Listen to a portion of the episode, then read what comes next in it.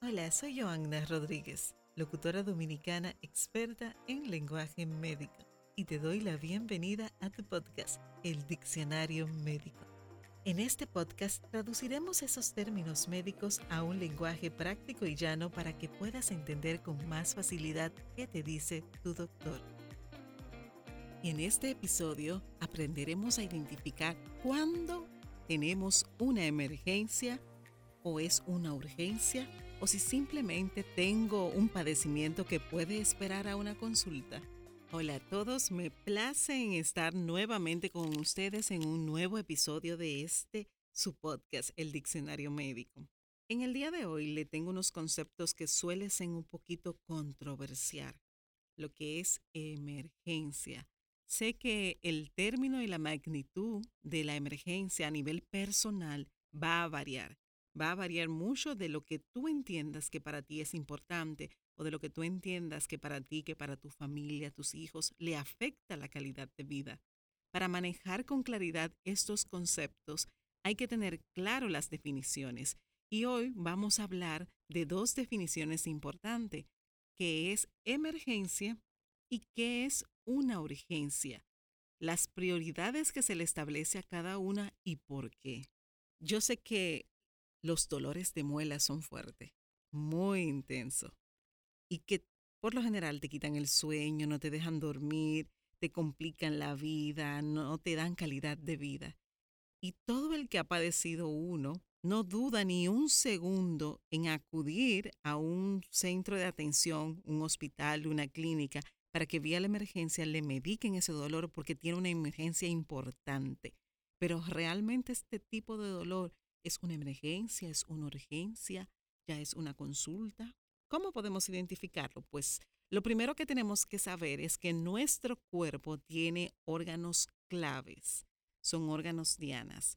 Nuestro cuerpo es una maquinaria perfecta que todos sabemos y una creación de los que creemos en Dios, una creación divina, una creación maravillosa. Y dentro de ella, cada parte, cada pequeña celulita, que ya sabemos que es la unidad mínima del cuerpo, cada pequeño componente tiene una función vital. Pero dentro de esas funciones vitales que todas las partes ejercen, hay órganos que son clave en el sentido de que si tienen una alteración no se puede esperar. Y en base a estos órganos, tenemos primero que tener el primer renglón de lo que es una emergencia. ¿Cuáles órganos son, por así decirlo, órganos Diana? Pues iniciamos de arriba hacia abajo. No sé si han notado que la cabeza tiene uno de los huesos más duro y resistente. Y esto se debe a que todos los huesos de la cabeza, que se llaman huesos del cráneo, están cubriendo un órgano importante, nuestra computadora del cuerpo el cerebro. Toda aquella afectación que involucre un daño rápido, inminente al cerebro, es una emergencia. Entonces tenemos que el cerebro es un órgano diana. El corazón. El corazón es la bomba que manda toda la sangre a todo el cuerpo.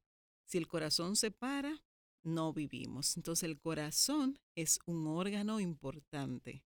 Pero sin oxígeno no hay vida. Y el órgano, aparte del corazón, que se encarga de purificar, de que ese oxígeno llegue, de que podamos adquirirlo, son los pulmones. Si hay alguna afectación en la función de los pulmones, no vamos a respirar. Por ende, nuestro cuerpo no va a recibir oxígeno. Y todo lo que tiene que ver con el funcionamiento bien y óptimo de los pulmones también es una emergencia. Otros órganos que son importantes son aquellos órganos que tienen grandes cantidades de sangre y que manejan volúmenes importantes. Si hay una fractura, una ruptura de esos órganos que tienen una pérdida importante de sangre, también es una emergencia porque ese órgano se va a descompensar. Entonces, ya viendo en base a los órganos importantes, Ahora vamos a dar lo que es la definición textual de una emergencia. Si buscamos en la Real Academia de la Lengua, ni siquiera en un término médico, tiene que emergencia 1, acción y efecto de emerger. 2. Suceso accidente que sobreviene, situación de peligro o desastre que requiere una acción inmediata. Entonces, llevando estas definiciones a término de salud, una emergencia es una situación que transcurre repentinamente por la cual tu vida o de tu ser querido, de tu familiar, está en inminente peligro, algo que compromete la vida. Eso es una emergencia. El otro término es urgencia. La urgencia es la repentina aparición de cualquier circunstancia en cualquier lugar de un problema o una causa que te puede dar una gravedad variable que tiene necesidad de atención rápida, pero no amenaza la vida. ¿Y por qué es importante diferenciar estas dos situaciones o circunstancias? Porque quizás yo estoy en un centro de atención vía una emergencia por una afectación que yo entiendo que es importante, pero se presenta un caso de un paciente que viene con una emergencia y lo mío es una urgencia entonces esa persona tiene prioridad, porque las situaciones de emergencias tienden a ser situaciones que necesitan atención ya, inmediata y al instante. Si hacemos un análisis lógico de las situaciones que presentamos al inicio con los órganos Diana, ya sabemos que si estamos en peligro de no poder respirar, no vamos a poder vivir. Por ende, ¿Cuáles situaciones pueden presentar una emergencia? Las pacientes que hacen crisis asmática.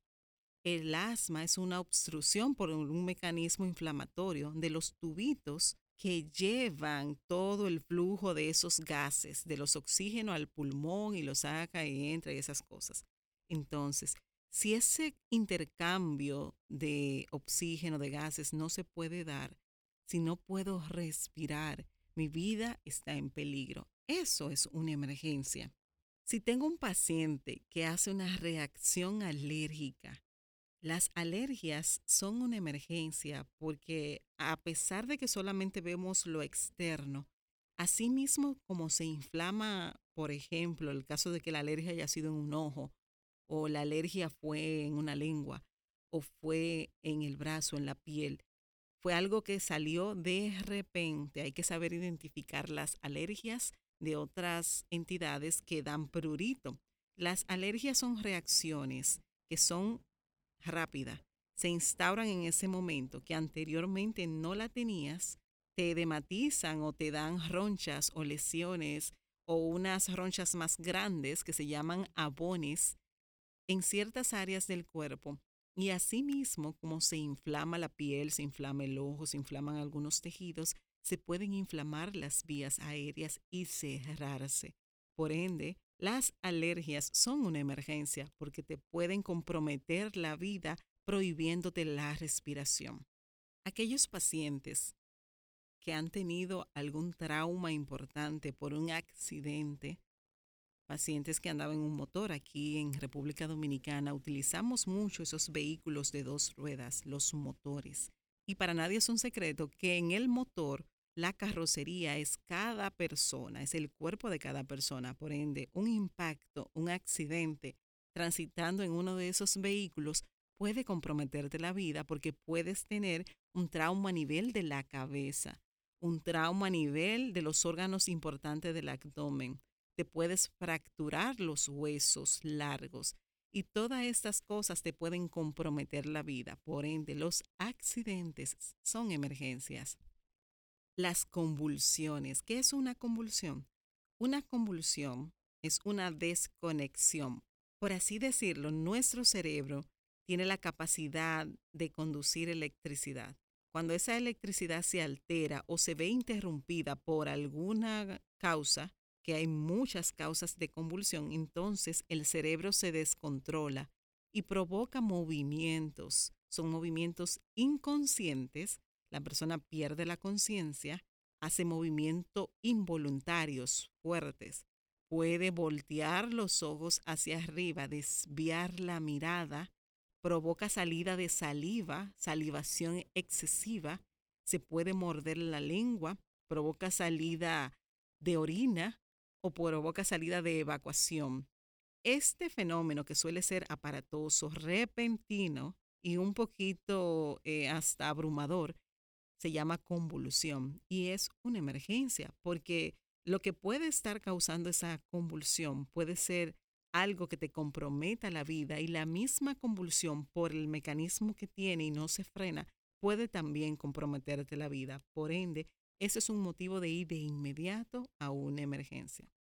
Cuando el corazón se ve involucrado, mayormente por lo que conocemos como un infarto, ¿y cómo nos damos cuenta que estamos padeciendo un infarto? Mayormente hay un dolor de pecho repentino. Es un dolor que yo no tenía, un dolor que puede oprimirme. Y por lo general del lado izquierdo puede tener o no afectación del brazo del mismo lado. Por ende, aquellas personas, mayormente los adultos, porque los niños, estas entidades no son comunes, a menos que el niño tenga una condición en su corazoncito, o sea, aquellos adultos ya a partir aproximadamente mayor de 30 años en los hombres y las mujeres un poquito más avanzada de edad pueden presentar esos dolores torácicos repentinos que te pueden causar asfixia, que te da calambre, puede tener también dolor a nivel de lo que las personas le llaman la boca del estómago, que eso se llama epigastrio, que es donde termina el pecho y comienza el abdomen.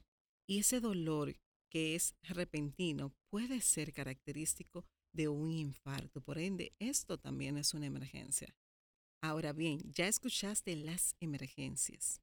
Hay otras emergencias que van a depender de la gravedad de los síntomas, pero esos síntomas pueden ser urgencias o emergencias. ¿Cómo saberlo? Dependiendo del tiempo, dependiendo de las pérdidas, dependiendo de cómo está el estado físico y dependiendo también de la edad. Porque, por ejemplo, los vómitos. Los vómitos en una persona adulta pueden ser emergencia, pueden ser urgencia. Pero, ¿qué va a caracterizar si el vómito es emergencia o urgencia? Primero, el contenido. Si un adulto está vomitando sangre, es una emergencia.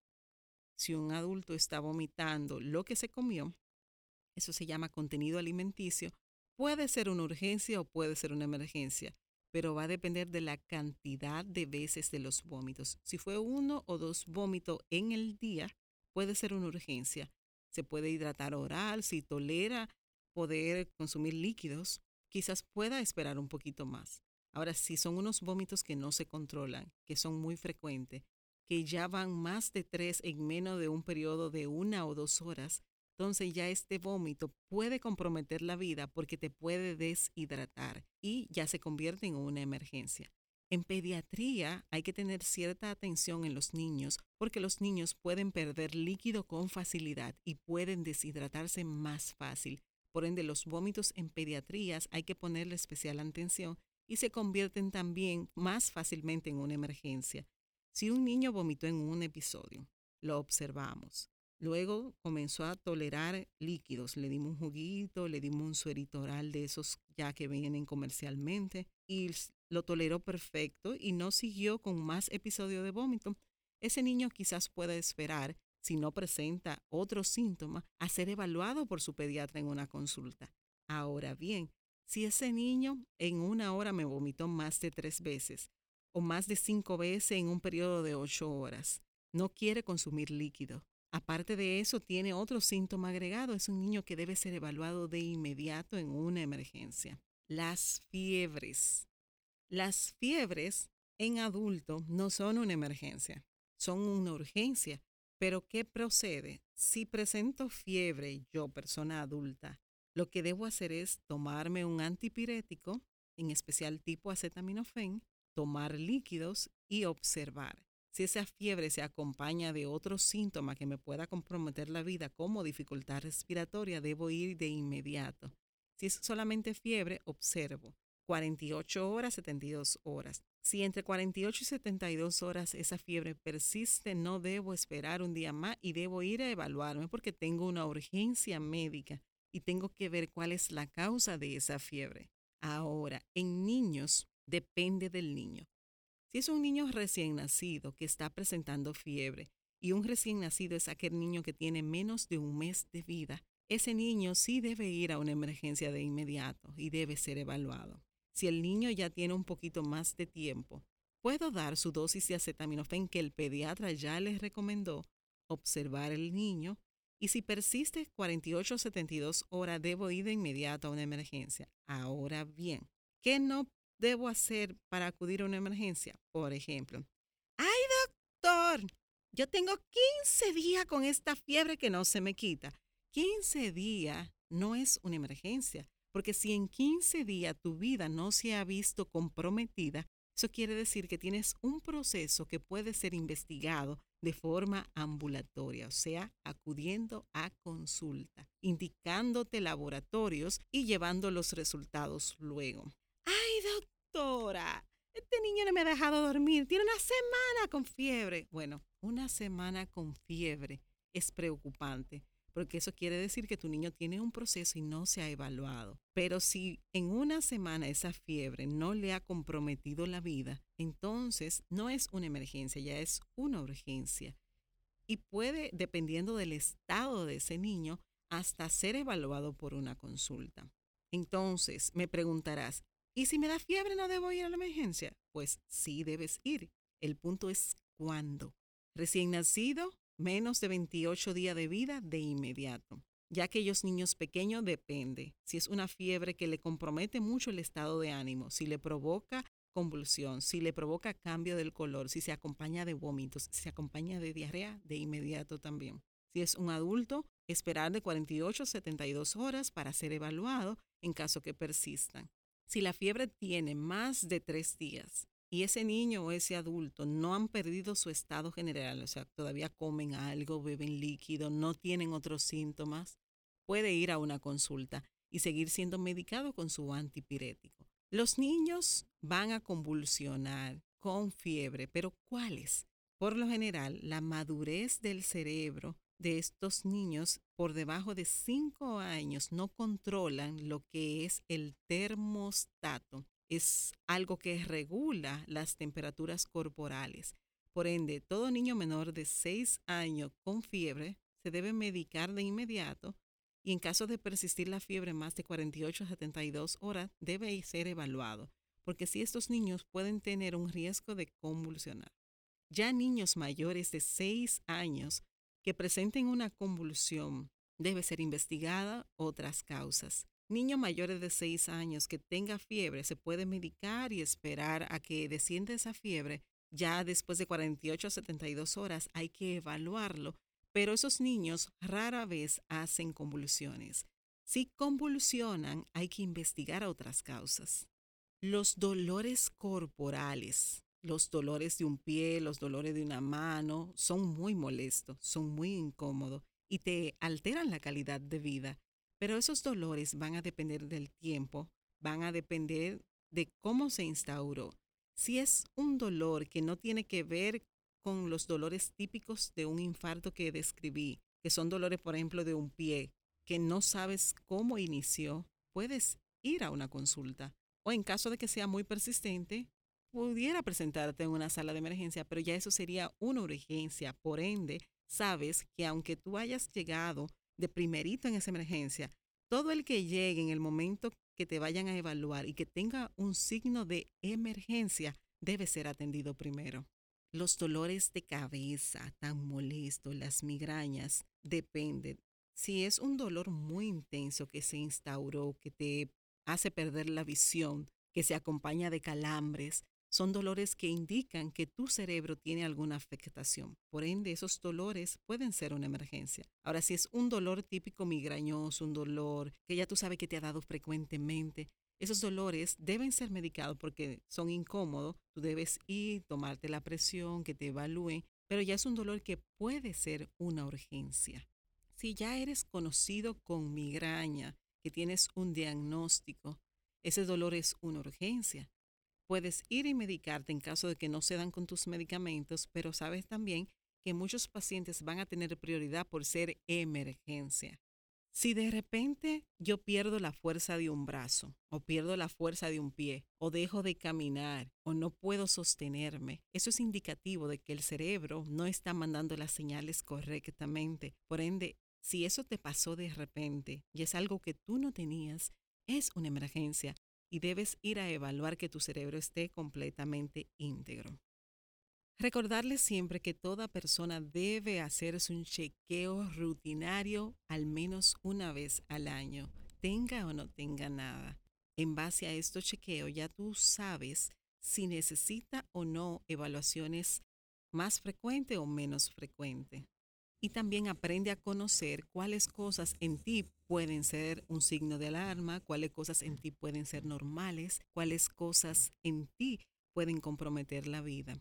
Entonces, en base a estos signos que ya describí, recordarle que una emergencia es algo que te compromete la vida.